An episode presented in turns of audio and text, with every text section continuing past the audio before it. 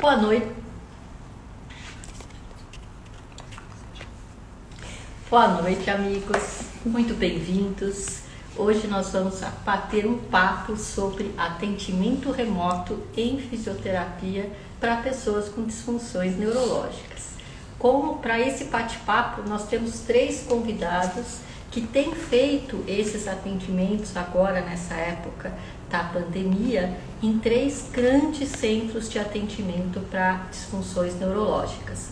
Aqui em São Paulo, o CER Lapa, o CER 3, que fica na Lapa.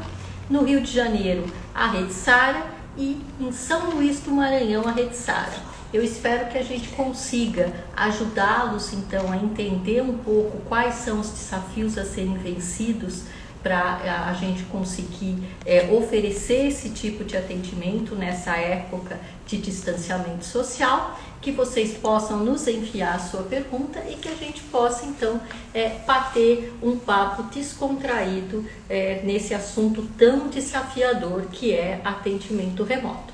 Eu já estou aqui com a minha cadeira, já escolhi aqui a minha bebida, que vai ser água mesmo, porque eu já falo demais. Então, se for álcool, a coisa vai ficar é, incontrolável. Então, minha bebida vai ser água mesmo, tá certo? E estamos aqui esperando então os nossos convidados. Eu estou aqui com a assistência técnica das filhotas, tentando então fazer a, a nossa assessoria técnica para poder receber os nossos convidados. Já temos nossos convidados? Não. Então vamos começar, enquanto a gente está tentando conectar aqui os nossos convidados, vamos tentar falar um pouquinho sobre esse desafio. Recentemente, na, na verdade, no dia 1 de setembro, é, saiu um artigo é, que eu achei muito interessante, inclusive, falando um pouco sobre como nós falhamos, porque na verdade essa chamada para o atendimento remoto, essa, essa chamada para a telemedicina era uma chamada que estava sendo feita já há alguns anos. Né? A gente já tinha alguns artigos é, falando sobre isso, a gente já tinha algumas iniciativas em alguns países. A Flávia está aqui. Ah, a Flávia. Boa noite, Flávia. Foi? Estou aguardando.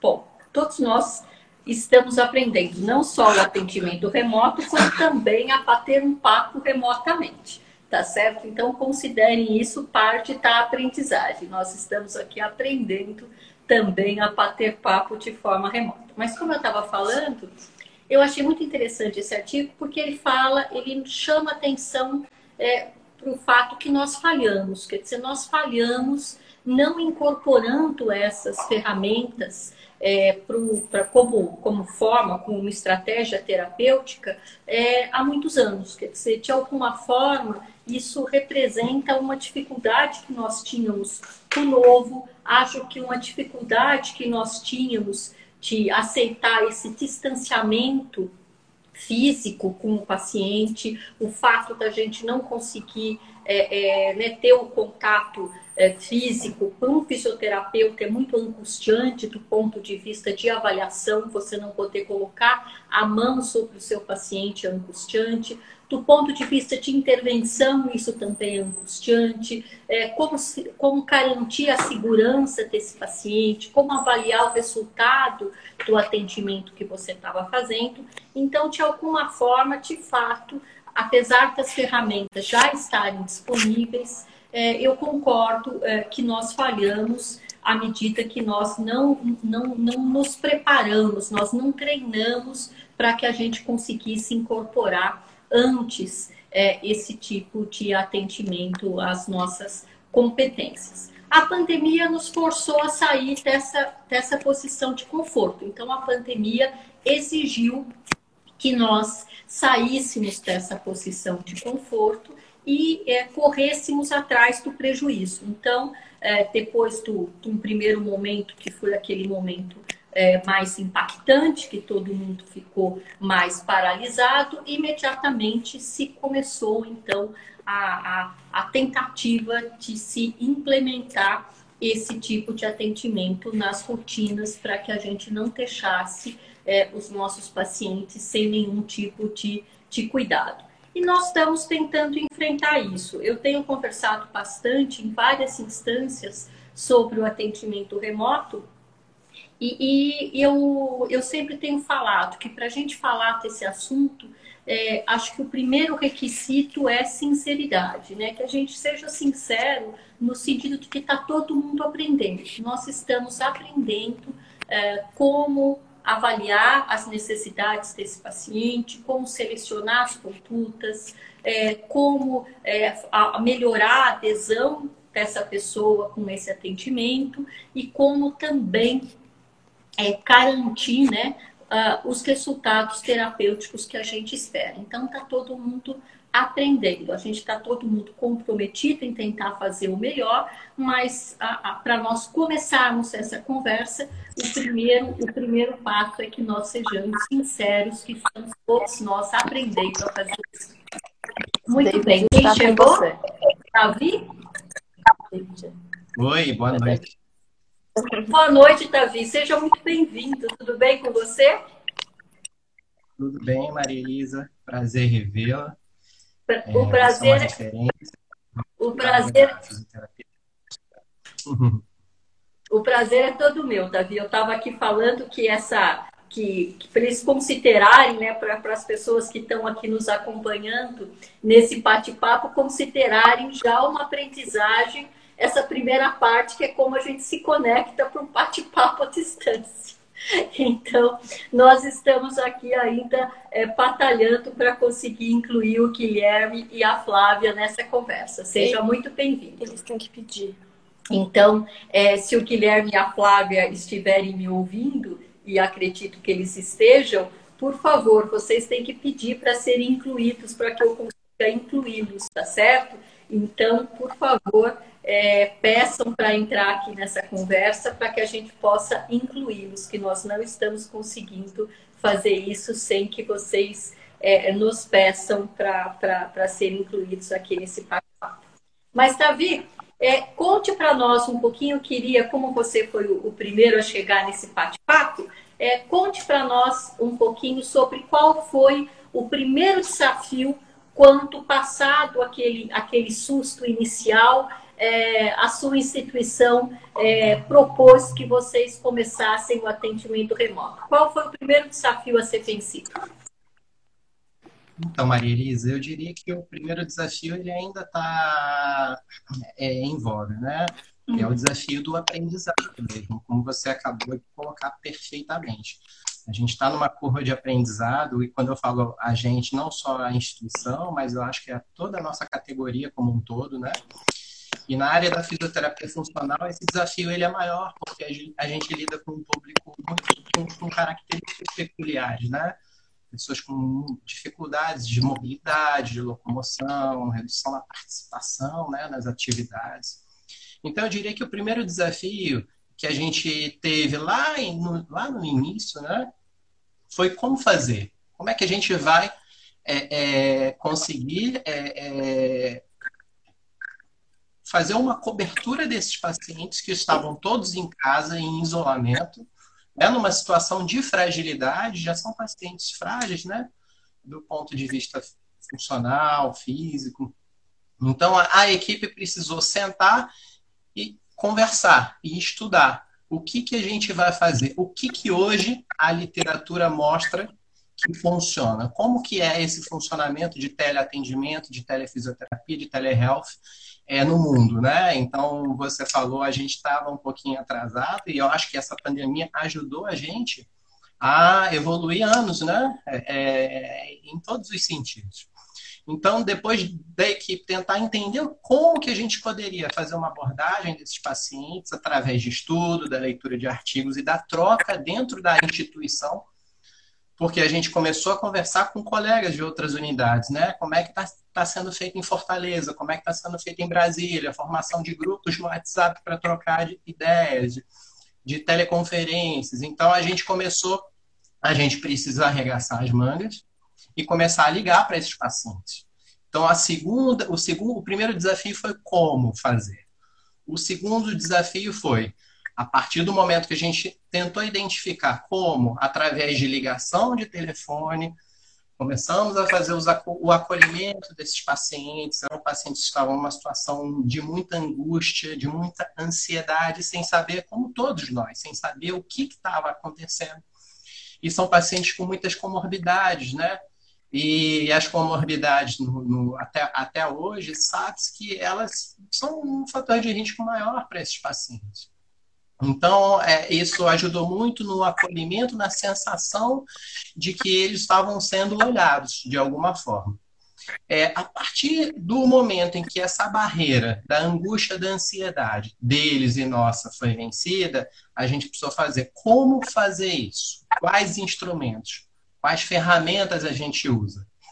E aí fomos para a área tecnológica, WhatsApp, é, Google Class, como que a gente vai criar esse contato com os pacientes.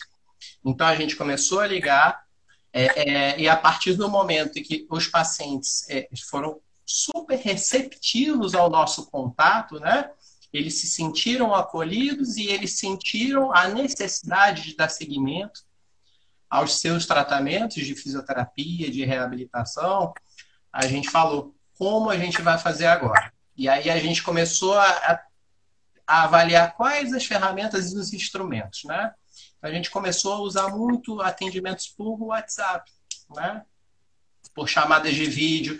E aí foi uma outra barreira que a gente começou a encontrar, que foi a da conectividade, o Wi-Fi do, do, dos pacientes. Muitos não têm, porque são pacientes em situações socioeconômicas é, é, precárias, difíceis. Então, muitos, o, o, próprio, o, pró, o próprio dados, os dados do, do, do, telefone, né, o pacote de internet é um pacote, é, é, às vezes, de pré-pago. Então, assim, como fazer, como é, é, lidar com essas dificuldades, né? A outra dificuldade após essa, então, assim, você vê que a curva é um processo de aprendizado. A cada passo que a gente dava, a gente tinha uma nova barreira a vencer.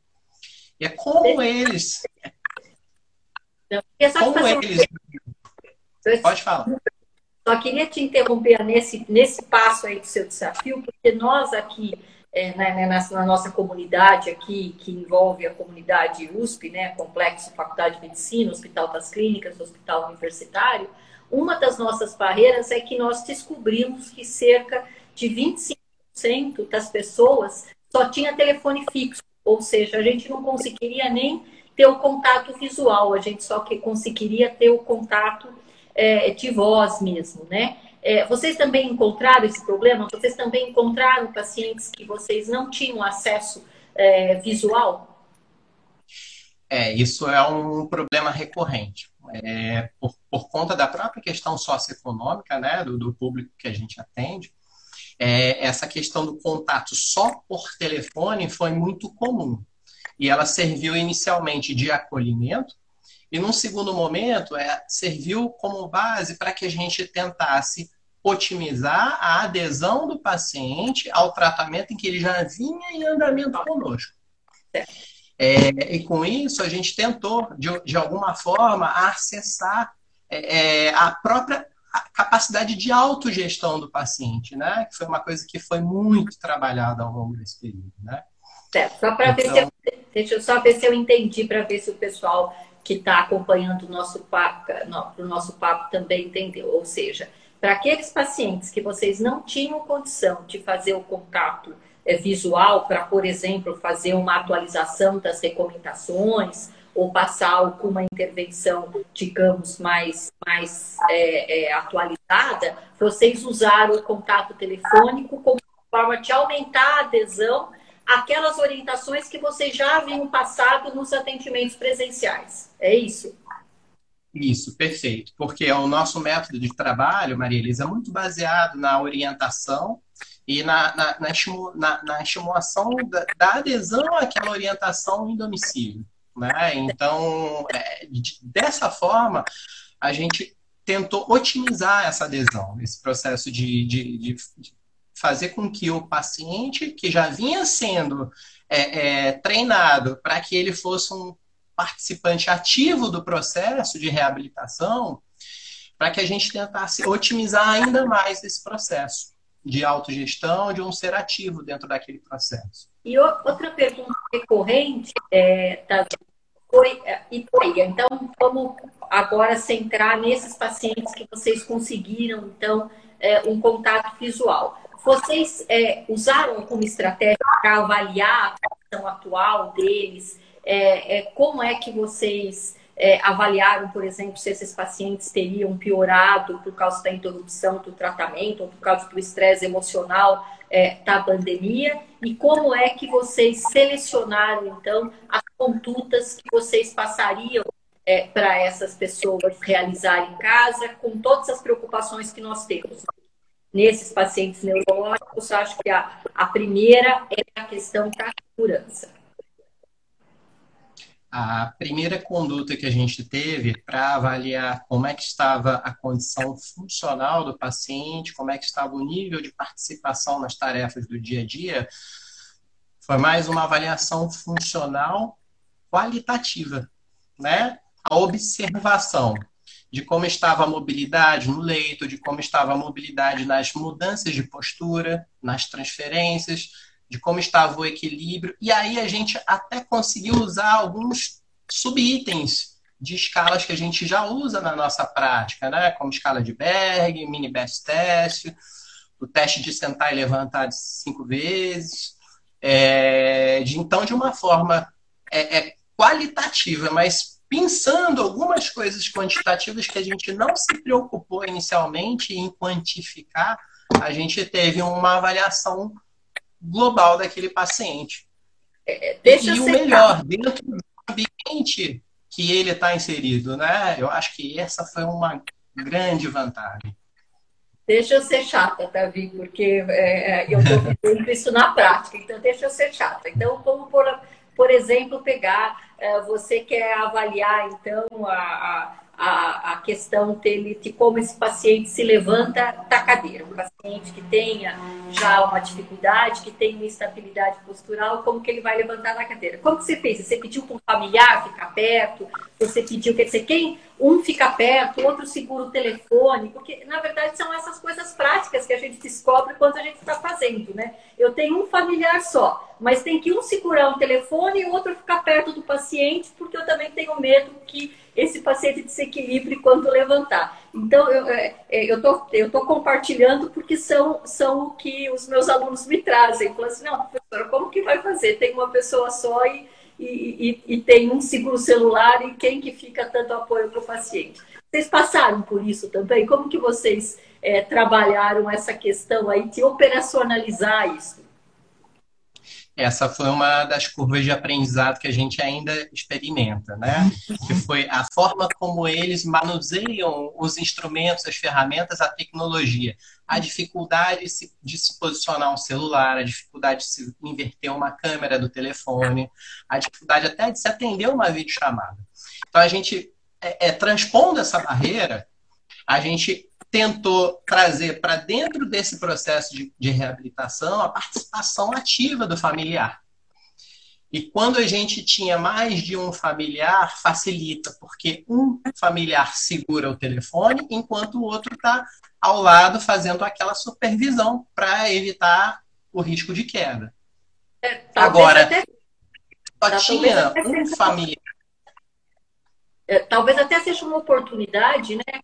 Davi, para um, melhorar a divisão de tarefas, envolver mais parceiros de cuidado, né? Porque isso a gente observou também durante a pandemia, as famílias ficando mais tempo em casa, a gente oportunizou que mais membros da família começassem a participar do cuidado. Vocês observaram isso também? Observamos, esse foi um, um é, é o que eu considero particularmente como um dos ganhos do processo de reabilitação do tratamento fisioterapêutico neurofuncional, né? É trazer o familiar, a rede de suporte para dentro desse processo, para eles participarem de forma ativa, para eles entenderem melhor como que se dá esse processo de fisioterapia, a recuperação da função, uma retomada de uma atividade. De forma prática, Maria Elisa, é, quando a gente via um risco de queda, a gente sempre pedia para que o telefone fosse fixado para que o, o familiar ficasse exclusivamente disponível ali ao lado do paciente. É, só que é, a gente já conhece um pouco aquele paciente, a gente tem domínio, só que e aquele paciente que ainda não tinha sido abordado, avaliado, ou é que ainda não tinha iniciado o, o programa de fisioterapia? Esse foi um outro desafio. Eu vou dar uma dica aqui, é, que foi parte da nossa curva de aprendizagem, como você está falando, Davi. Você sabe que nós descobrimos que a Bíblia, a Bíblia é uma coisa que muitos pacientes nossos têm em casa, né? Então, que a Bíblia é um ótimo suporte para o telefone celular, porque como ele é um livro pesado, com muitas páginas, você abre, coloca o celular inclinado e fecha, e ele consegue parar o celular. Então, estou compartilhando essa nossa curva de aprendizagem aí, que muitas vezes uma Bíblia ajuda muito a você conseguir posicionar o celular para que o familiar fique livre para assistir, para ajudar o movimento. Então, fica aí a dica. E essa é uma das maiores dificuldades, é uma dica bem legal. Muito bem, Davi. É, a gente não vai conseguir conectar todo mundo ao mesmo tempo, pelo menos a minha assistência técnica aqui já está me informando, é, que são as limitações aqui da tecnologia, e eu queria então que você deixasse aqui o seu uma dica, um conselho para quem está começando a enfrentar esse desafio e, e que continue conosco aqui para ouvir então o Guilherme e a Flávia. Deixa aí a sua dica final então, para nós. Eu queria só, antes de dar essa dica, Marília, agradecer o convite, a Brafim, a você, a presidente GCL, tá? E falar que a Rede Sara, é, é, ela, eu trouxe alguns dados só para a gente é, é, complementar. Até julho, de, trata, de teleatendimentos da fisioterapia foram 35 mil atendimentos. Aqui na unidade de Rio, até agosto, foram 7.500 teleatendimentos de fisioterapia. Então, assim, eu acho que é, dentro da possibilidade, a gente conseguiu é, é, fazer um atendimento qualificado. E o que eu hoje recomendaria? É primeiro é ter domínio das ferramentas, do, do, dos instrumentos que você vai utilizar, tentar contextualizar o que é viável para a realidade daquele paciente que você está atendendo, desde aquele que aqui no Rio mora no Leblon até aquele que mora na Cidade de Deus. A ferramenta vai ser diferente, o tempo de aprendizado com aquele paciente vai ser diferente, porque alguns já têm um domínio total e amplo daquela ferramenta, outros nunca fizeram uma videochamada é você tentar entender teu feeling do, do que você vai usar, de como você vai usar, de que forma você vai abordar com o paciente, tá? E eu acho que é ter segurança de que a gente está hoje tentando fazer o que é melhor. Precisamos evoluir, precisamos aprimorar essa ferramenta e cabe aos nossos conselhos depois é, discutirem de que forma isso vai ser colocado em prática e entender que o que a gente pode oferecer para o paciente hoje está aquém do que poderia a nível pessoal, no inpatient. É, mas que para eles, a satisfação deles hoje é muito grande. Por quê? Porque a gente está tendo uma relevância na vida deles. E acho que, ah, só para fechar aqui a, a, a, nossa interação, né, Davi? É, é, eu sempre eu tenho falado isso para tantas instâncias, né? É conseguir é, ver tudo isso como uma oportunidade de crescimento para os dois lados, né? Quer dizer, você como terapeuta está crescendo porque você está saindo da zona de conforto e está é, é, aprendendo uma coisa nova, então é, é, é um crescimento para nós. E como você mesmo falou, também é um crescimento para o outro, né? Porque o outro também está tendo que construir uma autonomia, você também está tendo que construir uma outra rede de apoio que tem um papel muito mais participativo, é, você está inserido dentro da casa dele, então isso também é uma oportunidade para que ele também consiga mostrar um pouco melhor quais são os valores, quais são as questões dele. Então, que, que a gente consiga ver uh, o tudo isso como uma oportunidade de crescimento para os dois lados, né? A gente não consiga, a gente não fique preso só nas perdas, mas que a gente consiga se sensibilizar para os ganhos. Davi, Um enorme abraço para você. Eu espero em breve poder estar tá aí na Rede Sara junto com vocês, é, conhecendo melhor o trabalho de vocês, que vocês sabem que eu sou uma grande fã, eu admiro muito o trabalho de vocês. Eu espero que a gente possa estar tá junto em breve, tá certo? Então fique conosco agora, Tavi, que nós vamos ouvir agora, então, a Flávia. A Flávia os dois pedir primeiro. Então, Flávia, vamos conversar um pouquinho. Vamos começar com as damas, Guilherme. Me perdoe, então, Guilherme, mas Vamos deixar as damas primeiro e depois a gente finaliza agora. com o Guilherme. Pede pedir agora. Flávia, por favor, peça para entrar agora. no nosso papo agora.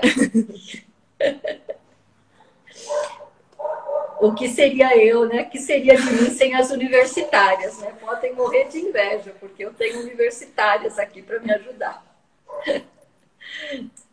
Bom, gente, continuando, então, foi a intenção, né, para a gente ter esse o departamento é, de adulto e idosos aqui, tá, para fim, né, que, que eu tenho o, o grande prazer de, de coordenar, era isso, era trazer pessoas que estão tendo uma larga experiência com atendimento remoto para que eles pudessem compartilhar. Vocês viram o Tavi falando, é fantástico, né? Que a Rede Sara tenha construído, tenha conseguido construir em tão pouco tempo uma experiência tão grande no atendimento dessas pessoas e a gente é, só quer abrir um espaço para que a gente possa compartilhar essas experiências e possamos aprender todos juntos. Então, a, a, a, quando a gente idealizou esse papo, era isso, era que a gente tivesse a oportunidade de conversar com pessoas que estão fazendo isso em larga escala. Já temos a Flávia? Não, então, às vezes o Instagram trava é. E depois de uma pessoa convidada, ele não permite adicionar outra, que é o que está acontecendo. E eu acho que eu vou ter que encerrar e começar logo em seguida outra, só para conseguir chamar a Flávia, pode ser? Bom, não sei. Estamos aqui, como o Davi falou, tem uns mais experientes com as ferramentas, outros menos experientes com as ferramentas. Nós estamos aqui tentando ver aqui as ferramentas. É, agradeço imensamente aqui, eu vou aproveitar enquanto a Camila tenta resolver aqui os problemas técnicos, é, tem 50 mil mensagens aqui, eu agradeço imensamente todas as mensagens. É, é, aqui Lorena desesperada falando para mim que eu tenho que chamar um de cada vez, ok, Lorena, já aprendemos essa parte. É, é, o Marcos, oi Marcos, que bom encontrar você por aqui, falando do envolvimento das famílias, que foi um grande ganho. A gente também tem vivido isso, Marcos, e acho que a gente tem que, que continuar é, é, investindo nisso, né, em aumentar essas redes de apoio familiar, envolvendo é, mais familiares no cuidado. Muitas vezes você, todo o cuidado fica centrado só no esposo, só na esposa, então concordo plenamente com você, isso tem sido um ganho é, excelente. É, muito obrigado por todos os elogios. Muitos parabéns para o Tavi. Eu sou fã, do Tavi também, de longa data. É muito, sempre muito bom interagir com, com o Tavi. É, ah, nossos alunos aqui, né, o Josemar, eu também espero que os nossos alunos estejam assistindo e estejam é, diminuindo um pouquinho as suas ansiedades, porque eles nos bombardeiam com perguntas que nós não sabemos responder. Então, muitas vezes eles, respondem, eles, eles perguntam coisas que eu falo, vamos pensar junto, porque eu também não tenho resposta para isso. Então, é, eu também espero que todos eles estejam conseguindo aprender com isso tá certo? É, Guilherme, olá, estamos aqui, nós vamos conversar de um jeito ou de outro. Fique tranquilo que a gente vai conseguir, tá certo? E aí, qual é o diagnóstico? Qual é o nosso prognóstico? Que eu vou ter que encerrar e começar outro dia. Então, o nosso prognóstico aqui, gente, é que a gente vai ter que fazer um intervalinho de um minuto, corrida para o banheiro, para vocês encherem novamente os seus copos, tá certo? Para a nossa segunda etapa, então, com a Flávia falando da experiência dela com atendimento remoto é, no SER, no SER aqui Talapa, tá certo? Então, minutinho só, enchem os seus copos e que nós vamos estar de volta em um minutinho, tá certo?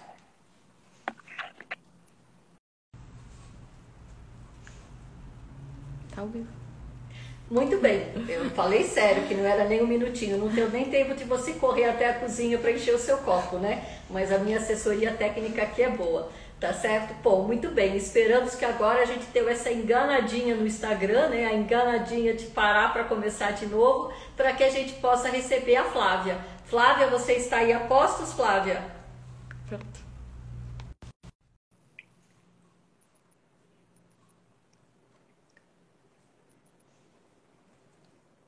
A Flávia, conectando.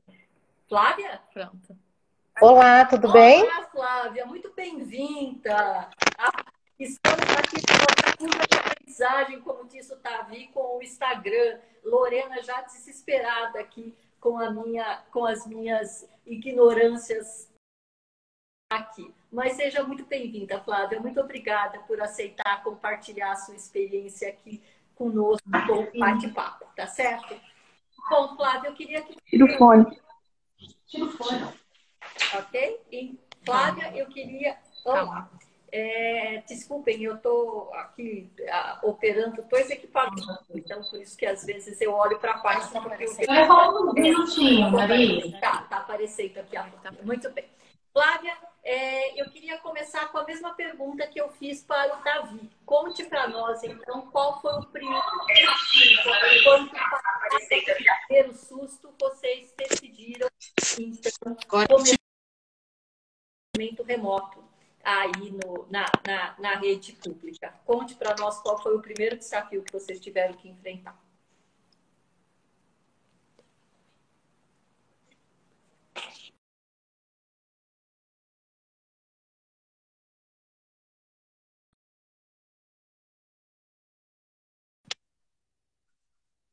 Telefone fixo, né?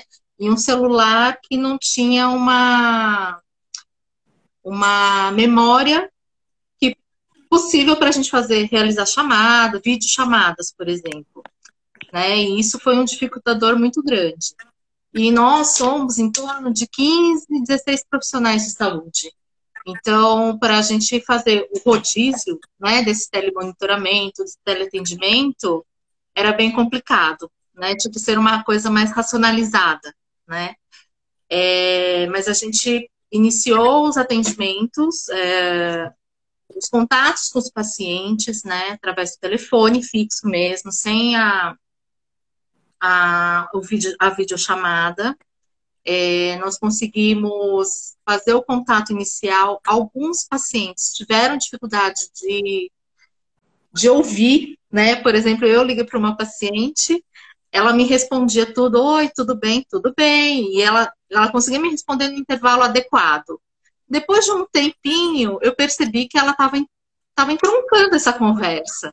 Eu falei, dona Maria, mas a senhora está me ouvindo? Aí ela, então, foi muito bom falar com, você, mas eu não sei nem quem está falando. Eu sou surda, mas eu fiquei muito feliz com o seu telefonema. Um beijo, tchau. Aí eu, e eu achando que ela estava entendendo e compreendendo as orientações que eu estava passando. Então, isso foi aprendizado. Tentar relembrar né, das comorbidades do paciente para poder fazer o acesso mais adequado. É... E aí, a partir daí, a gente começou a ligar para familiar, né, para eles começarem a fazer essa, essa decodificação das orientações e, e tal. É... Eu não, perdi um pouco a pergunta. desafios iniciais? Você estava falando então que o desafio inicial foi primeiro do ponto de vista, inclusive, de limitação técnica mesmo, né? Por telefone, tá falta, tá falta. Eu, inclusive, não perguntei isso para o Tavi, depois eu vou perguntar isso para o Guilherme, que também é da Rede Sara. Eu acredito que, eu não sei exatamente qual foi uh, o material que eles tiveram à disposição para fazer esses teleatendimentos. Se eles usaram computador, se eles usaram celular, então, é, foi uma pergunta que eu não fiz para o Davi, mas agora depois a gente faz com o Guilherme. Mas você está me contando que a primeira barreira era técnica mesmo, de falta de recurso mesmo da, da instituição para isso, né? E, e, então esse foi o primeiro. Isso, e aí foi feita uma aquisição. Sim. Foi feita uma aquisição de um celular que comportava um vídeo, uma câmera melhor, que, que era possível fazer a, a, a videochamada. E a partir daí, muitas coisas foram é. facilitadas, né? É... Não, e tá Pode aí, falar. A, a, eu também estava conversando isso com o Davi, você estava acompanhando, mas que também é uma questão que eu imagino que talvez aqui para para a sua população, que é mais parecida com a minha, eu acho, do que é com a, a Tutavi, lá do Rio de Janeiro, que é uma população, acho que mais vulnerável ainda, é, vocês também tiveram problema de ter muito paciente só com telefone fixo? Quer dizer, vocês conseguiam o equipamento o contato visual, mas o paciente não tinha? Não, eu acho que boa parte dos nossos pacientes é, tinha alguém que possuía um telefone celular, né? Poucos utilizavam apenas o telefone fixo. Alguns até não possuem telefone fixo e possuem o telefone celular. A gente está numa região que tem um privilégio de ter pessoas com uma renda é. média alta e que, por conta da crise, perderam muito convênio e começaram a ser usuários do SUS, né? Ah, é, então, eles tinham acesso. Uma grande dificuldade, talvez, por conta da, da, da patologia, uma deformidade, uma dificuldade funcional, era o acesso a esse celular, né? É, teve um paciente em particular que ou ele fica, ou a gente conseguia ouvi-lo, ou a gente conseguia vê-lo, né? Aí tivemos que é, acionar um filho para poder estar tá junto com o pai, né? Para poder fazer o encontro. Né? Muito em caso mesmo, a gente, nós, enquanto profissionais, tivemos um problema técnico. Demoramos, acho que conseguimos Fizemos umas três, quatro chamadas e a gente não conseguia completar a videochamada. Então foi um grande aprendizado para a gente também. E aí é um telefone que nós não estávamos acostumados, era institucional. O manejo dele, às vezes, ao invés de atender, a gente desligava. Então foi um aprendizado certo. mútuo. E daí, como que vocês selecionaram, então, o que vocês iam oferecer para essas pessoas? Vencido esse primeiro passo, né, que são as questões técnicas e fazer o contato como é que vocês selecionavam, então, quais seriam as recomendações, as condutas, os exercícios é, mais adequados para cada um dos pacientes naquele momento? Eu acho que inicialmente, acho que todo mundo pensou que fosse uma coisa mais breve, né, mais rápida de, de exterminar. Então, a gente estava fazendo o acompanhamento de todos os nossos pacientes, sejam eles ortopédicos, neurológicos, crianças, é, primeiro fazendo a orientação né, da prevenção da, sobre a Covid, é, do, da manutenção do isolamento social e questionava como é que eles estavam é, da saúde mental mesmo, como é que estava se relacionando com essa pandemia, é, como é que estava a relação intrafamiliar, porque as, muitas vezes há uma dinâmica um pouco estressante, né? Imagine ficar confinado 24 horas nesse período, por outro lado, alguns pacientes é, ficaram tão. Tinha uma paciente que ficou tão deprimida na época da pandemia porque ela estava morando com a filha e o desejo dela era voltar para casa. Nesse período de pandemia, a família se reuniu e decidiu que ela iria retornar para casa dela. Ela conseguiu a independência dela. E nessa, nessa coisa de ficar em casa sozinha, tentando fazer as suas atividades mais solo, ela conseguiu, ela, a função dela melhorou muito, né? Então, na casa da filha, por mais que a filha cuidasse, por mais que a filha tivesse estava cuidando, né, dessa mãe, ela era podada, digamos assim. Ela não conseguia fazer as atividades, afinal não era uma casa dela, ela não era casa dela, ela não se sentia vontade de cozinhar, de se movimentar livremente pela casa. E quando a filha liberou para ela, vai, vai para sua casa, ela começou a fazer tudo, né? Ela começou, ela até fazer a limpeza da casa, ela, ela começou. E aí, quando a gente entra em contato com ela, ela fala: Nossa, eu estou muito feliz porque eu estou na minha casa, né? Não tô, não estou. Eu gosto muito da minha filha, mas a minha casa é minha casa. E isso até a filha se, se, se espantou, né? Por essa ela falou: se eu soubesse que ela ia ficar tão bem, eu teria deixado ela ir antes, né?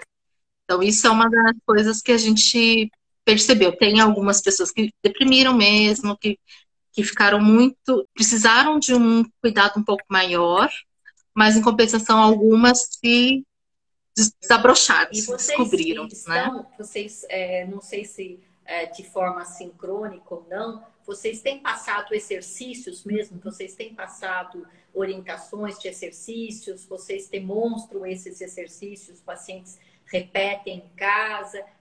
É, é, a, a intervenção de vocês, ela envolve a, orientação de exercícios? Sim, é, todos os nossos pacientes que, estavam, que a gente estava fazendo telemonitoramento, teleatendimento, eram pacientes que nós já conhecíamos, tínhamos vínculos, então a gente, é, o nosso papel muito mais era de relembrá-lo das atividades que a gente realizava né, no centro de reabilitação e reforçar com a família que isso era muito importante, né? Que, é, fazer essa manutenção mesmo dos exercícios. Em alguns casos, principalmente pacientes ortopédicos, né, a gente conseguia até deixar uma orientação por escrito, fazia desenhos, né, imprimir desenhos e as orientações mais concretas, né, e, via telefone a gente conseguia é, reforçar que essas orientações fossem realizadas. Acho que numa dessas videochamadas me veio à cabeça porque é, desse paciente que é um, um hemiplégico e muita dificuldade de manuseio do telefone, né? Da, de posicionar e conseguir falar, mas ao mesmo tempo a gente conseguir vê-lo, né? Ou a gente via ou a gente ouvia. Ele não, a gente não conseguiu um meio termo. E aí eu, a, gente, eu, a gente ficou pensando o quanto que talvez no retorno a gente não teria que trabalhar mais nessas questões, dar mais ênfase né, nessas questões de adaptar algo para, essa pessoa, para tentar é, um manuseio mais da tecnologia, né? O quanto que isso é importante, mas o quanto que a gente percebeu que é muito mais que importante, né? Às vezes é a única é o único acesso que ele tem para o mundo externo nesse é, momento é, de isolamento. Conversando né? exatamente isso então, o Davi, né? Quer dizer, essa oportunidade também tá, tá, tá a gente ser recebido dentro da casa desse nosso paciente também é uma aprendizagem para que a gente se sensibilize muitas vezes para as questões que a gente não não não, né, não tinha prestado muita atenção. Acho que esse é um bom exemplo, né? Quer dizer, como é, não tinha sido valorizado essa essa independência para lidar com esse tipo de tecnologia que com a pandemia se tornou fundamental, né? Então acho que esse é uma aprendizagem para todos. Uhum. E para a gente. Pode Por falar. outro lado, ah, só vou comentar mais uma coisa. Por outro lado, alguns pacientes também fizeram um boicote, né? É, a gente agendava o horário, falou, tal horário nós vamos fazer um contato, a pessoa simplesmente não atendia. E aí, em outros momentos, a gente percebeu que ela estava online no WhatsApp, mas no horário combinado ela não, não se não se comunicava. E eu acho que a gente também teve que aprender o respeito, né? Respeitar um pouco essa essa ausência, essa negação de entrar em contato neste momento com a reabilitação. Também respeitar a decisão do paciente se quer ou não aderir a esse tipo de, de interação, sim. esse tipo de atendimento. Sim, né? sim. É, uma das coisas que a gente teve, Flávia, foi a questão uma certa uhum. ansiedade dos pacientes no sentido de que se eles recebessem esse tipo de atendimento, eles perderiam a sua vaga no atendimento presencial quando voltasse, ou se eles aceitassem esse tipo de atendimento, depois, quando voltasse o atendimento presencial, eles iriam para o final da fila. Vocês tiveram algum questionamento desse tipo? Sim, sim, mas acho que a, logo no início da, da pandemia a gente teve o cuidado de informar que o paciente não iria perder, mesmo agora, né, na, no retorno do, dos nossos atendimentos, ainda tem pacientes que se recusaram, preferiram não retomar o atendimento. É, uma da, das questões mais é, primordiais é a senhora se sente segura de vir, né? É, é possível então, se a pessoa fala, não, não me sinto segura, aí a gente fala, a senhora não vai perder a vaga, a vaga está garantida. Quando a senhora se sente mais segura, entre em contato conosco. Né? Isso é uma coisa que a gente teve um cuidado de, desde o início, avisar. Nós sentimos isso também, né? os pacientes com medo que o atendimento presencial hum. substituísse o atendimento remoto, e isso a gente tomou todo esse cuidado, porque é, de fato se criou essa fantasia que se ele aceitasse isso, ele perderia a chance de voltar para o atendimento remoto. Flávia, uhum. para finalizar, qual é a dica, qual é o conselho que você deixa aí para quem está começando a enfrentar esse desafio, para quem está, está topando enfrentar esse desafio? Eu acho que um dos grandes, uma das grandes dicas é não temer, né, o que, que vai acontecer, não, não, temer o erro, né? Eu acho que a gente errou bastante no início, um erro entre aspas, né, porque foi realmente um aprendizado e utilizar muito da criatividade, né? Em alguns momentos, é, o setting terapêutico mudou completamente e rapidamente, né? e o quanto que a gente não tem que se utilizar de outros instrumentos, de outras ferramentas para que a gente continue e permaneça com um vínculo com esse paciente, com essa é. família. Então, acho bem. que era Olha, isso. Uma última pergunta aqui. Você acha que veio para ficar? Quer dizer, na rede aí no, no CER, na, na rede pública, como vocês estão discutindo sobre isso? Se, se vocês vão manter algum tipo de atendimento remoto, quanto finalmente a gente vencer aqui o desafio da pandemia, você essa tem sido uma discussão dentro da, da rede pública? Eu acho que ainda não tem sido uma discussão, mas eu acho que está tendo um, investimento nisso, né? A gente está aguardando uma, a, a compra e a entrega de mais, por exemplo, tablets. Eu acho que isso facilita muito a comunicação com pacientes surdos, né? Fazer uma videochamada, fazer a linguagem de sinais, por exemplo. É, então, eu acho que é uma coisa que agrega. A, talvez, não vai substituir o atendimento presencial. Isso, eu acho que o contato olho a olho é, é uma coisa muito especial.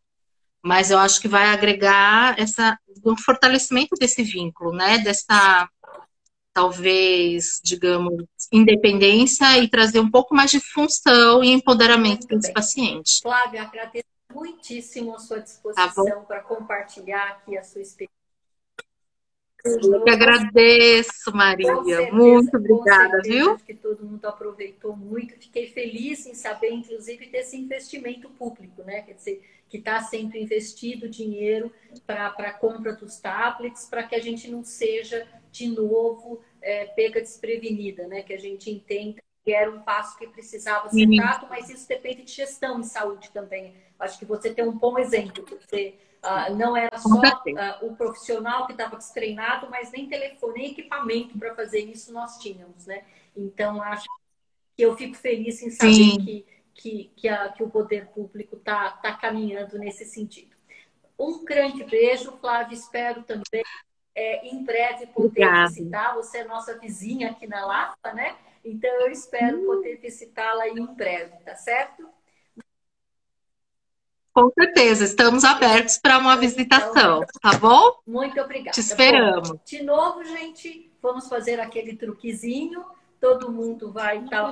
não vai precisar do truquezinho agora? Não, agora já minha minha assistente técnica aqui está falando que nós vamos conseguir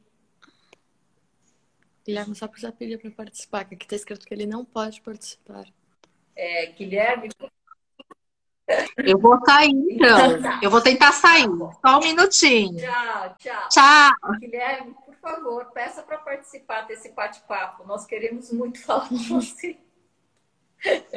Bom, gente, é legal a gente saber, né? Que a Rede SAR é uma rede imensa, tem mais recursos, né? ela, ela, é, ela é federal e ela tem outro tipo de administração, então ela, a gente sabe que ela tem alguns privilégios do ponto de vista de gestão de saúde.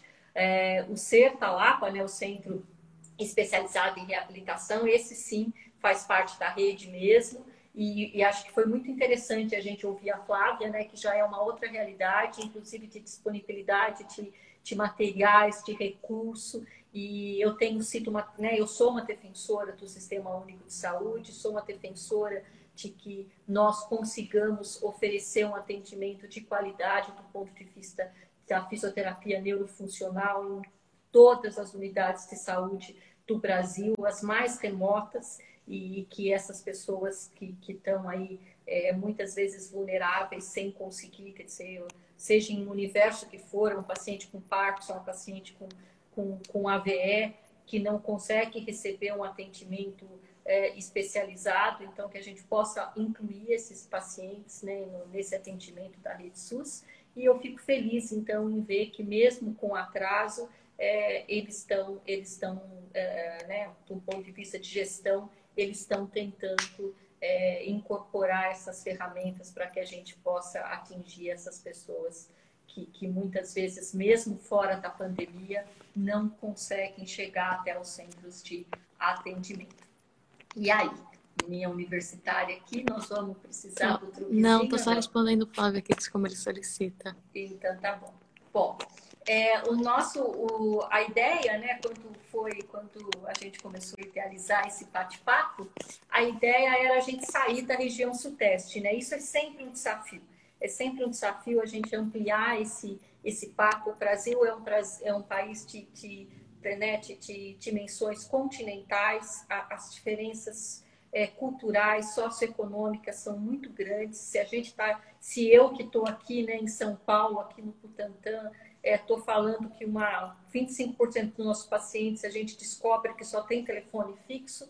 É, vocês imaginem, então, o que é o Cleuto, né? Cleuto, você está por aí.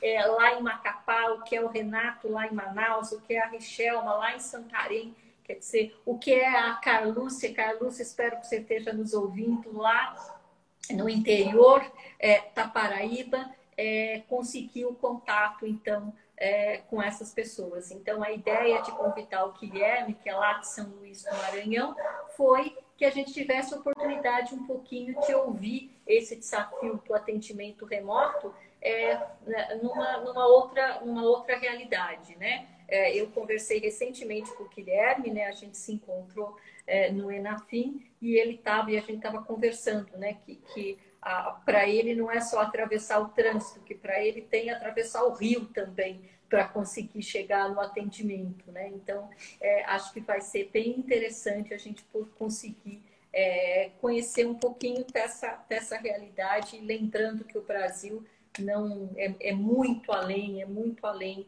é, desse, desse, desse uh, pequeno eixo aqui que muitas vezes domina as discussões, né? Eu sou de São Paulo, né? Mas sou uma grande defensora que a gente inclua é, todos é, esses, esses atores que estão aí em outras realidades para as nossas conversas, para as nossas é, discussões, tá certo? Já temos o Guilherme, Camila. Bom, então enquanto dificuldades, mas vai dar dificuldades certo. técnicas, mas vai dar certo. É, é só um para falar. Eu, Guilherme, eu não sei se você precisa seguir a nossa conta. Eu acho que talvez você precise seguir. Não sei Guilherme, se você segue. Você, Guilherme, você não foi um bom aluno, porque a Lorena vai aplicar comigo, mas eu mandei um e-mail para vocês falando que vocês precisavam seguir, serem seguidores aqui da página da Trafim. Lorena, não brigue comigo, porque a minha parte da lição de casa eu fiz, hein? Tá certo? Então, corre lá, Guilherme, nós estamos esperando aqui para falar com vocês.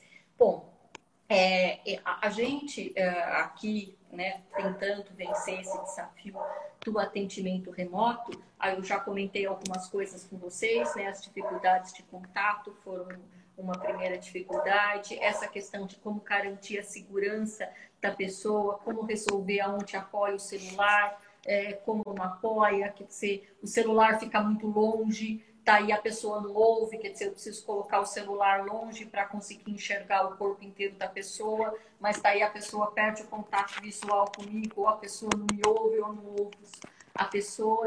Então, acho que, é, de fato, uma dica que eu, que eu tenho dado para os alunos é a seguinte: primeiro, testem em vocês. Então, vocês que estão começando, é, vocês vão, por exemplo, demonstrar um exercício ou pedir para a, a, a pessoa fazer alguma coisa, ensaia em casa. Então, como que você ensaia em casa? Você fala, bom, eu tenho que pedir para o paciente, eu vou passar a, Guilherme chegando. Vou só terminar meu pensamento aqui. É, então você pega e teste na sua casa, teste em você, teste qual, aonde estaria para apoiar o celular, aonde você teria que ficar, como fazer, como não fazer, ensaie em você mesmo em casa para que tá você ajude o paciente a resolver essas questões é, na casa dele. É, outra dica que eu também tenho dado é, é, uma questão que facilita a segurança do paciente. Usem muito canto de parede. Os cantos de parede, por, é, você tem dois lugares para o paciente se, se, se, se segurar rapidamente tá certo? Então, essa é uma outra sugestão. Já peça para o paciente identificar qual seria um canto de parede que ele poderia estar utilizando para que você, para que ele já se ocupe o lugar, para que ele já pense aonde vai deixar o celular para conseguir te acompanhar. É, a, a, é, janelas são muito boas também para serem usadas como se fosse uma barra para ele se segurar para conseguir fazer o exercício. Então, eu queria deixar essa dica. É, planejou o exercício, planejou o exercício, planejou o que você gostaria é, de demonstrar, de pedir para essa para esse paciente fazer, ensaie em casa, teste em você mesmo, vê se isso é viável, vê como é que seria a distância, como você teria que apoiar isso, porque daí você vai estar pronto para ajudar o paciente a solucionar essas dificuldades técnicas em casa, tá certo? Guilherme, seja bem-vindo. O último, Boa mas noite, não menos importante, Guilherme. tudo bem, Guilherme? Tá tudo ótimo, tá tudo então, ótimo. Tá. Falando em analfabeto em matéria de, de tecnologia, acho que já deu para perceber que aqui temos um, né? Então, mas agradeço muito o convite, né? A gente brinca aqui no Maranhão de forma carinhosa que tudo para chegar no Maranhão tem que pegar escala. Então eu descobri que o convite para a live é a mesma coisa, entendeu? Mas a gente, a gente se vira. Fiquei com a responsabilidade de depois do Davi e da Flávia tentar trazer algo de útil. Vou me esforçar. Vamos ver se vou conseguir. Me conte primeiro como que tá aqui. A gente tem menos notícia aí do Maranhão, de São Luís do Maranhão é, comece um pouquinho falando, então, de, de, qual o momento da pandemia que vocês estão. Vocês ainda estão em, em, em distanciamento social? Como que estão as coisas por aí? É, é, eu acho que, de certa forma, até o Maranhão foi falado um tanto quanto precocemente, pois foi... É, São Luís foi a primeira capital a decretar o lockdown, né? É, por conta de que foi uma das primeiras cidades, né? Foi primeiro, um dos primeiros estados, acho que talvez São Paulo, que foi a porta de entrada, né? Mas depois Brasília, Brasília estabilizou. São Luís rapidamente, né? Teve uma disseminação de casos enorme. A gente chegou é, a ficar próximo é, da ocupação quase que total dos leitos de UTI na, na cidade, né? Porque São Luís acaba recebendo pacientes do interior todo. Né? Então a gente passou ali abril, maio, momentos bastante difíceis, né? E acredito que foi uma das unidades da Rede Sara onde primeiro se teve que tomar atitudes mais firmes em relação realmente a, a, a brecar o atendimento presencial, né? A entender é, qual seria o grupo de risco e começar a trabalhar com esses pacientes de forma remota, né? Então, é, logo de início, eu estava acompanhando você conversando com o Davi, com a Flávia. Você comentou que iria perguntar sobre as questões técnicas, como é que foi o suporte né, na rede. Então, logo de imediato, quando a gente percebeu a gravidade da situação e que a gente não conseguiria seguir com atendimentos presenciais para uma boa parte da população, é, foi comprado né, é, para a unidade de São Luís, se não me engano, 20 smartphones, né, chegaram de imediato né? E, e aí já com todos eles com WhatsApp institucional, é, a gente já tem um aplicativo do prontuário inserido no smartphone. E depois, semanas depois, a rede, né, que tem um suporte de, de TI grande, desenvolveu uma, uma plataforma de atendimento online dos pacientes. Tá? Então, isso poderia ser feito de qualquer computador, desde que tivesse a webcam né, acoplada. Então, foram compradas webcams é, é, é, é, um, é uma plataforma semelhante ao Google Meet, vamos dizer assim, né? Então o paciente recebe uma mensagem por SMS falando do atendimento, mandando um link e, e, clicando nesse link ele autoriza a participação no atendimento e a gente entra em contato com o paciente através do vídeo, né? Então rapidamente a rede nos deu esse suporte. Aí foi a questão do desafio da gente conseguir se adaptar a isso, né? É, eu estava eu tava ouvindo você falar sobre os desafios com, com o Davi e com a Flávia, Eu acho que no primeiro momento a gente pensa em desafio, talvez vai se pensar, não, a questão da tecnologia, aí o paciente, será que ele vai ter o smartphone? Eu descobri com, com essa pandemia que todo mundo tem smartphone, é uma coisa impressionante. Pode não ter outras coisas em casa, mas o smartphone tem, e tem o WhatsApp, e muitas vezes é o WhatsApp ali do, do senhorzinho, da, senhor, da senhorinha mesmo, tem a fotona bonitona dele, dele, dela lá. Eu acho que um desafio grande é a gente vencer o nosso preconceito. O nosso preconceito com esse tipo de atendimento remoto. Então já deu para perceber que eu sou uma pessoa que não uso muito tecnologia, não sou fã da tecnologia. É, talvez um dos principais motivos de fazer fisioterapia, talvez o principal, eu acredito que de muitos aqui que estão nos ouvindo, é gostar de pessoas, é gostar de tocar as pessoas, de, né, de, de estar próximo das pessoas, de sentir energia. Então, num primeiro momento, um atendimento à distância pode causar para a gente uma certa, opa, isso não será bom, né?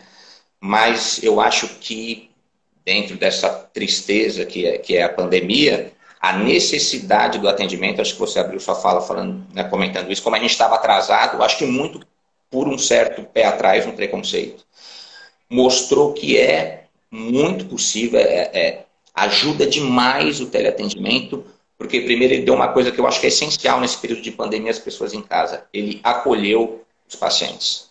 Então, no primeiro contato que a gente fazia, muitas vezes era por telefone, como o Davi comentou, eu, eu tive uma, uma, percepção mais individual conversando com outras pessoas, que esse primeiro contato ser por telefone ajuda, porque você entrar por vídeo logo num primeiro momento, às vezes com um paciente que você não conhece, você está entrando na casa do paciente, é remotamente, mas você está vendo a imagem da casa. Então, esse primeiro contato por telefone, e em todos eles, os pacientes nos traziam: Nossa, vocês lembraram de mim?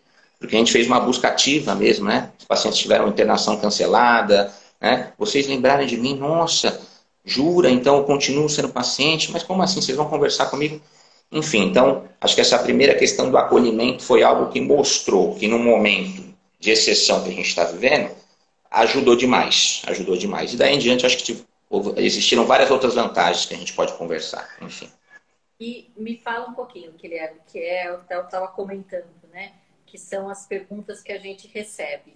E é, como é que vocês. É, você está me falando que, na verdade, vocês fizeram uma busca ativa e, como o Davi e a Flávia já falaram, eram pacientes que vocês já tinham é, prescrição de alguma coisa, vocês já tinham orientação, vocês já tinham a, a, né, um escopo, pelo menos, para estar prosseguimento, tá certo? É, vocês também tiveram pacientes novos? Vocês também tiveram pacientes Sim. que vocês tiveram que avaliar é, remotamente para propor alguma coisa? Sim. Eu até, eu vi que o Davi comentou de números da rede, ele trouxe números do Rio, eu não consegui, né, como sempre, ficar atrás do Davi, não trouxe números específicos de São Luís, mas eu trouxe número da rede como um todo a, a doutora Lúcia, que é diretora da rede, há pouco tempo atrás é, deu uma palestra para a rede, agora num, né, num, evento internacional que teve, e ela trouxe o total de, de números de atendimento da rede num, num, período de tempo ali, foram mais de 170 mil atendimentos de 25 especialidades, né? E, e foi feita uma pesquisa de satisfação com esses pacientes, né? Onde foi mandado um link convidando a, a responder uma pesquisa. E aí o cuidado que se teve foi realmente de se separar a pesquisa para os pacientes de revisão, que são pacientes que a gente já conhece, e é lógico que aí você já tem um contato, você já conhece a família, é muito mais tranquilo o paciente te receber via vídeo na casa dele, e é muito mais tranquilo a gente seguir um caminho que já começou a ser traçado presencialmente, né? Mas foi feito também depois essa pesquisa com pacientes de admissão, até então, lá naquela época, tinham sido feitas quase 600 admissões na rede. São Luís participou disso. Então, eu também participei disso, né? É, é mais difícil. É lógico que é mais difícil, né? Então, no primeiro momento, esse primeiro contato era feito ou por, pela equipe, dois, três né, membros ali, quase que com um atendimento em equipe mesmo, ou então um membro da equipe fazia esse primeiro contato, explicava a situação, deixava os pacientes tranquilos em relação àquela questão de, olha, você não, né, não vai deixar de existir o atendimento presencial, você não perdeu sua vaga, a gente está aqui para acolher nesse período onde não é seguro vir, né? Então fazia esse primeiro contato, tentava traçar ali as demandas iniciais do paciente, muito em cima das queixas do paciente. Então, traçar um plano que aí era discutido na equipe. E aí, muitas vezes, então, o paciente trouxe uma demanda urológica. Uma equipe de reeducação vésico-intestinal vai entrar em contato. Trouxe uma demanda clínica. O médico vai entrar em contato. Trouxe uma demanda funcional. O fisioterapeuta vai entrar em contato. Tá? E avaliar, fazer um, um exame físico funcional à distância não é simples, o Davi já colocou essa questão. A gente não vai conseguir avaliar um tônus sem colocar a mão no paciente. Se colocando a mão já é, já é difícil, né? A gente já entra em tanto conflito, em tantas escalas. Mas eu acho que você consegue ter uma boa percepção das demandas funcionais do paciente dentro de um nível de segurança, sem colocá-lo em risco, contando ajuda, contando com a ajuda da família e traçar um plano de reabilitação inicial. Uma coisa que eu aprendi nesse período é dosar um pouco a ansiedade. A gente não vai precisar resolver todos os problemas do paciente durante a pandemia. Durante a pandemia. Se a gente conseguir resolver questões iniciais e preparar esse paciente para o que é o programa de reabilitação, ou seja, ele já está entendendo que isso pode acontecer na casa dele. Isso é fantástico. A grande dificuldade dos nossos pacientes que começam presencialmente é achar que ele sempre tem que estar no hospital para a reabilitação acontecer. Então a gente já está fazendo o caminho inverso. Então aproveitar isso e dosar a nossa ansiedade. Muitas vezes a ansiedade vem da gente. Né? Foi interessante que nessa pesquisa de, de satisfação, Maria Elisa, mais de 90% dos pacientes, tanto de revisão quanto de admissão, colocaram que acharam o atendimento muito bom. Os de revisão colocaram que acharam o atendimento remoto tão bom ou melhor do que a distância, né? Já com os profissionais, a mesma pesquisa foi feita com os profissionais, esse índice de comparação já, já foi abaixo, porque a gente é mais exigente com o nosso trabalho. Mas também mais de 95% dos profissionais concordaram que é eficiente. Então, é dosar um pouco a ansiedade, né? Ele vem para complementar, vem para complementar. Acho que essa já é, já é a, a resposta é, da pergunta com que eu finalizei com a Flávia, Guilherme. É, qual você acha que vai ser o papel é, do atendimento remoto é, quando a gente vencer a pandemia, quando a gente vencer a questão do distanciamento físico? Qual, Sim. Como que você encara que seria a combinação ideal é, do atendimento remoto com o atendimento presencial? É. Primeiro que assim, novamente uma percepção pessoal, eu não tenho a menor dúvida que veio para ficar, né? Não é aí um parecer institucional, tenho certeza que a instituição vai estar discutindo isso, mas até pela própria percepção da instituição na figura da, da doutora Lúcia, a gente percebe que vem dando certo. Então veio para ficar. E acho que ele vai complementar muito bem. E aí eu vou colocar a realidade da unidade de São Luís. Nós não acompanhamos pacientes só do Maranhão. Nós acompanhamos pacientes do Piauí, do Pará, do Amazonas, de Roraima, do Amapá, alguns do Acre. Então você pega pacientes né, numa distância enorme. É lógico que no ideal, vamos passar da pandemia, esse primeiro atendimento do paciente, sendo presencial, vai ser muito importante. Né? Ou que não o primeiro, o primeiro até pode ser remotamente, a gente entender as demandas, mas trazer ele em algum momento. Né? O remoto não vai substituir o presencial. Mas vamos pensar num paciente que iniciou o programa de reabilitação, está bem orientado, interna, aqui a gente tem pacientes internados, né? Então interna, vem de outro estado, fica internado, um mês e meio internado, ele recebe alta. E a gente quer ter uma noção de, depois de dois, três meses, como é que está o segmento das orientações. Será que faz sentido agora, com atendimento remoto, faz sentido colocar esse paciente num avião lá em Manaus, ele pegar uma série de escalas, viajar dois dias, chegar aqui sem rede de apoio em São Luís, né? Para fazer uma consulta, para a gente saber se o segmento está sendo adequado, ou então até a gente internar esse paciente e às vezes ele vai ficar uma, duas semanas e a gente viu que estava tudo bem e não teria sido nem necessária essa internação de duas semanas, eu poderia estar com outro paciente com uma demanda maior. Então, por que não fazer isso de forma remota? Né? Esse acompanhamento longitudinal, esse, esse follow-up mesmo, remotamente considerando as realidades de cada paciente. Mas acho que isso traz a gente para o começo da conversa, né? Guilherme, que foi essa questão, quer dizer, você está me contando uma realidade, e mesmo com essa realidade que vocês tinham aí em São Luís, que era esse atendimento aí por toda a região é, norte do país, mesmo assim, vocês ainda não tinham uma rotina de atendimento remoto. Quer dizer, como a gente. É, eu concordo completamente com você, né? Quer dizer, acho que quem escolhe. Acho que primeiro que quem escolhe qualquer profissão ligada à, à reabilitação é, tem esse desejo, desse, desse, desse contato próximo mesmo com a pessoa que está sendo o seu parceiro nesse processo de reabilitação, é, que é o paciente. Né? Mas também Sim. tem essa questão da valorização do físico, do mecânico, né? Ah, ah, e como nós éramos resistentes, né? Porque hoje parece, como você mesmo está falando, hoje parece tão óbvio, né? Tão óbvio que, que não precisa tomar um avião para vir para uma revisão, que a gente poderia primeiro fazer isso remotamente e só trazê-lo se fosse realmente necessário. Então, eu concordo, como eu falei com o artigo que saiu agora, dia 1 de abril, quer dizer, nós falhamos mesmo, né? Nós, nós resistimos Sim. muito a, a aderir a isso, né? Você concorda? Sim, concordo plenamente. Concordo plenamente. De certa forma, na, lá dentro da unidade, a gente fazia alguns contatos, mas era algo muito pontual, né? uma equipe mais de triagem, fazendo mais a ligação telefônica mesmo para tentar entender, mas de forma ainda muito, muito inicial. Então, acho que essa necessidade, esse surgimento repentino dessa necessidade nos fez amadurecer nesse sentido. E, inclusive, pessoalmente, eu que, que sempre duvidava que redes sociais poderiam aproximar as pessoas, porque sou quadrado nisso. Meu Instagram eu, eu fiz agora, na época da pandemia, para acompanhar a live. Reativei essa semana para estar tá aqui. Mas acredito, é, assim, laços fortes foram criados entre a equipe e pacientes a milhares de quilômetros de distância. Isso é possível, isso é possível. Basta a equipe, novamente, não ter o preconceito, saber ouvir, né? Ouvir vai ser essencial presencialmente ou remotamente, você precisa ouvir, né?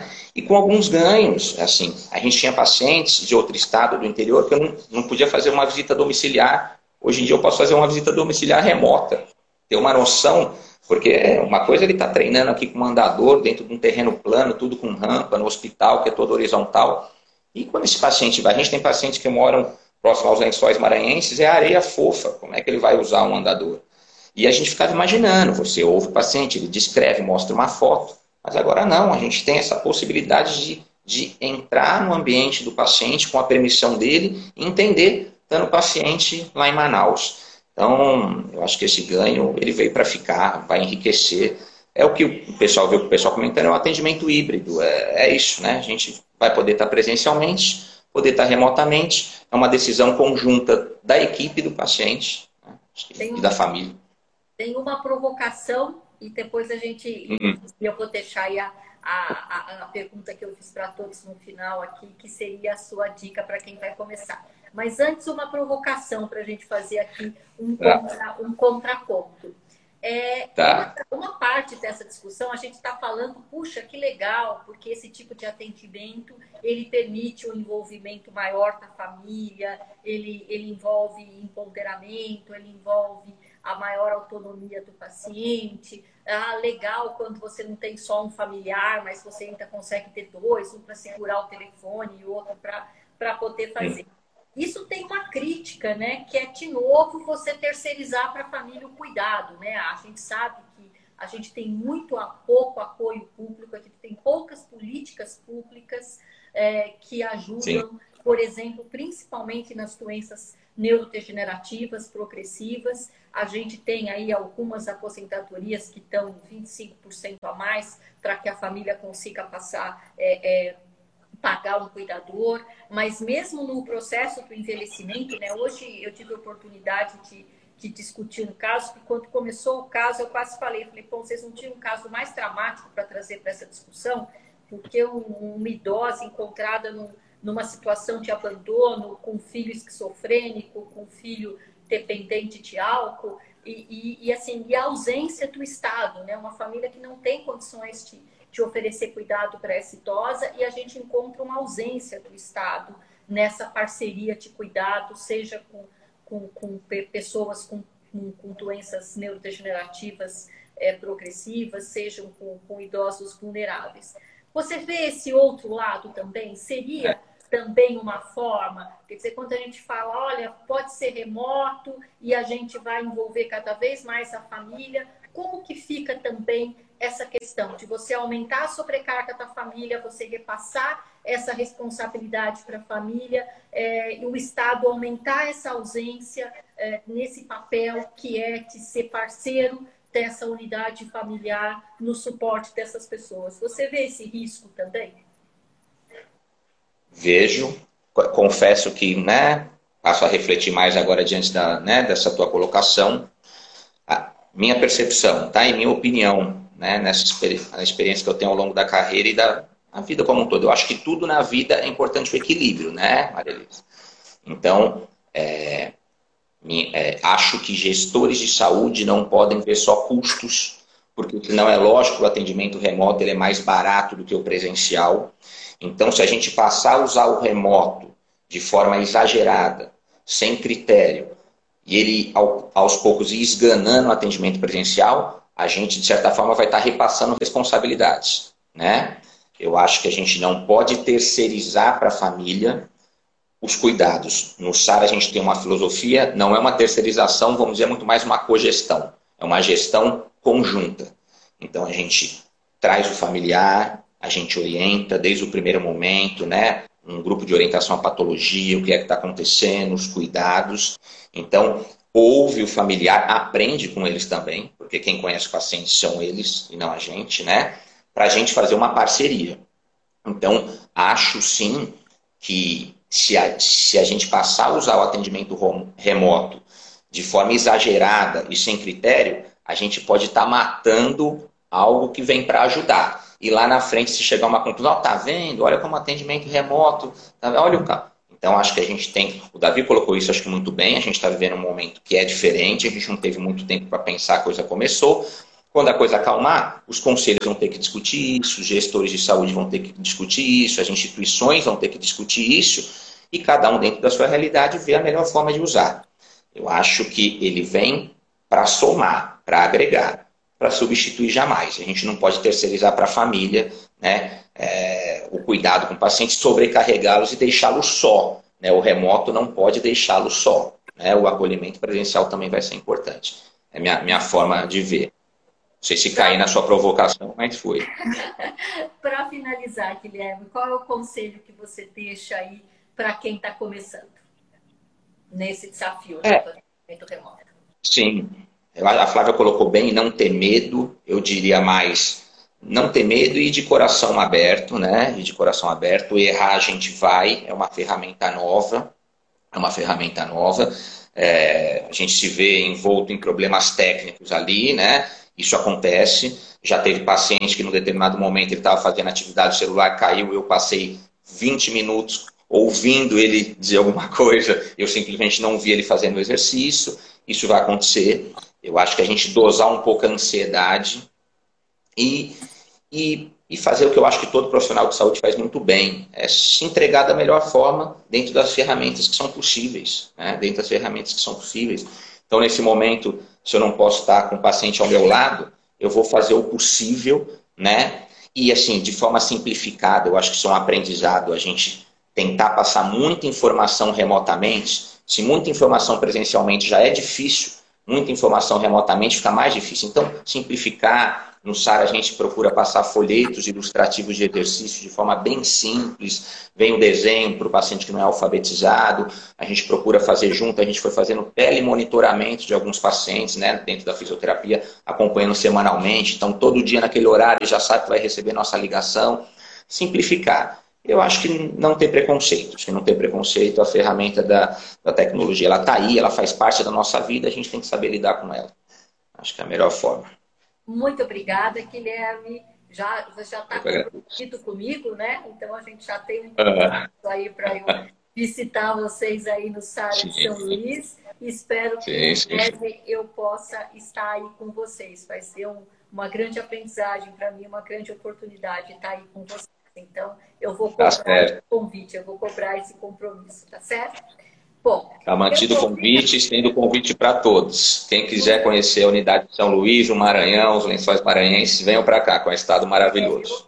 Eu, vou, eu, vou, eu já falei que a convidou uma vez, agora vai ter que honrar o convite. Bom, é, eu vou passar, me, fica aqui comigo, Guilherme, eu vou dar uma passada rápida aqui nas perguntas.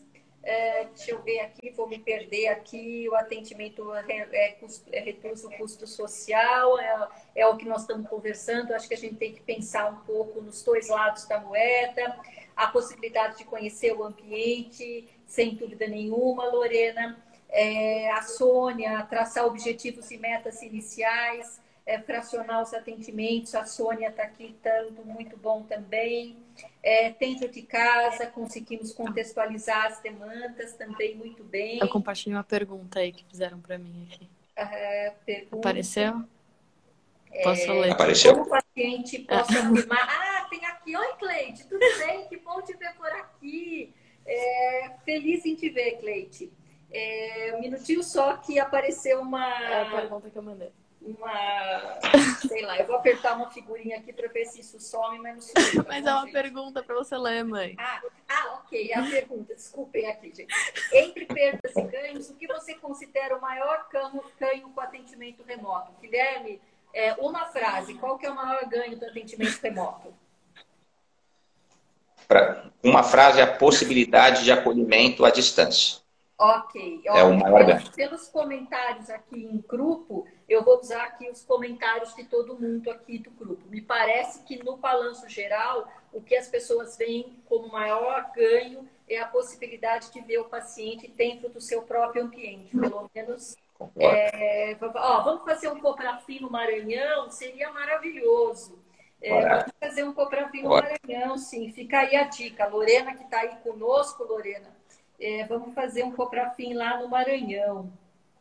É, a, Oi, Criciele, a chefe geral, é, é, muito, muito obrigado por oportunizar isso, é, Criciele, sem, sem GCL, sem o, sem o, o empenho estar tá para fim, nada disso seria possível. Então, eu agradeço a toda a diretoria, na figura aí da presidência, por essa oportunidade. Voltei aqui para Cleite. Cleite, a nossa, que bom te ver por aqui. É, mudanças que vieram e que serão muito importantes manter. Acredito que sim, Cleite. É, muito obrigada pelo seu comentário. É, aqui, muitos parabéns para o Guilherme, muito parabéns para a Flávia, é, para o Davi. É, lembrar que os pacientes é, e lembrar também o que os pacientes e familiares querem. É verdade, acho que isso é no cuidado centrado no paciente, sempre Sim. colocar o paciente é, no centro. A Érica, aqui, Érica, também reinventando em prol das pessoas com Parkinson. A Érica aqui também comentando sobre a Cleide. É muito bom a gente ver os pacientes da gente aqui também participando é, dessa conversa. Essa questão, então, dos atendimentos. Aqui tem o, o André aqui, é, teleatendimento é importantíssimo. Os fisioterapeutas devem cobrar do conselho de classe, fazer com que os planos de saúde paguem por isso, cobrar da ANS. André, isso é uma discussão muito grande em relação fora do país. Fora do país, uma das questões que eles consideram uma barreira para o teleatendimento é como cobrar uh, isso dos planos de saúde. Então, nos Estados Unidos, onde, por exemplo, a maior parte está da saúde é privada, eu participei já de várias discussões antes da pandemia, é, principalmente da classe médica, reclamando disso, quer dizer, uma grande briga política para como esses atendimentos podem ser cobrados. Muito bem lembrado, tá certo? É, aqui muitos parabéns para a FIM, é, é, é, no, no geral, tá certo? E acho que encerramos por aqui. É, eu espero, não entendi. Tem seis minutos. Tenho seis minutos para terminar. Então vamos, vamos encerrando por aqui. Gente, muito, muito obrigada. Desculpem pela curva de aprendizagem aqui, pelos problemas técnicos que nós tivemos. Eu sou uma idealista, então eu achei que a gente ia conseguir bater um papo é, os quatro juntos, descobri que isso não é possível. É, espero que vocês tenham aproveitado, espero que vocês tenham tolerância aqui com a nossa inexperiência. E acho que o mais importante, então, eu vou terminar como eu comecei, que a gente consiga, que a gente consiga é, é, como principal linha de conduta para vencer esse desafio essa sinceridade de que estamos todos aprendendo e esse comprometimento que nós estamos é, sempre buscando fazer o melhor, mesmo dentro das nossas limitações. Então, essa é a dica, é, é a minha dica final para quem está tá se dispondo a vencer esse desafio. É, sinceridade e comprometimento. Muito obrigada, até a próxima.